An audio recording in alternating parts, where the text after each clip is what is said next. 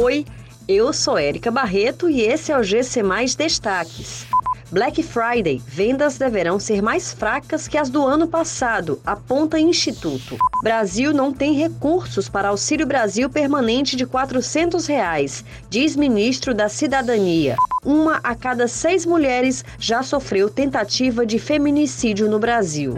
Uma pesquisa do Instituto Brasileiro de Executivos de Varejo e Mercado de Consumo apontou que as vendas da Black Friday 2021 deverão ser mais fracas que as do ano passado. Segundo o levantamento, apenas cinco categorias de produtos devem ter crescimento na intenção de compra do consumidor em relação a 2020. São elas: jogos eletrônicos, bicicletas, fones de ouvidos, consoles de videogame e calçados. O ministro da Cidadania, João Roma, afirmou que o Brasil não tem recursos suficientes para garantir o pagamento do Auxílio Brasil de 400 reais.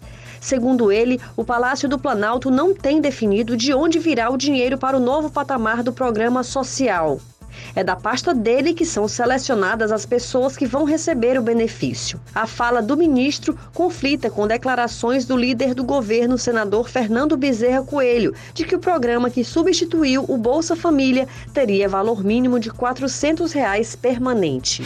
Uma a cada seis mulheres brasileiras já sofreu tentativa de feminicídio. Um terço delas diz já ter sido ameaçada de morte pelo atual ou ex-parceiro.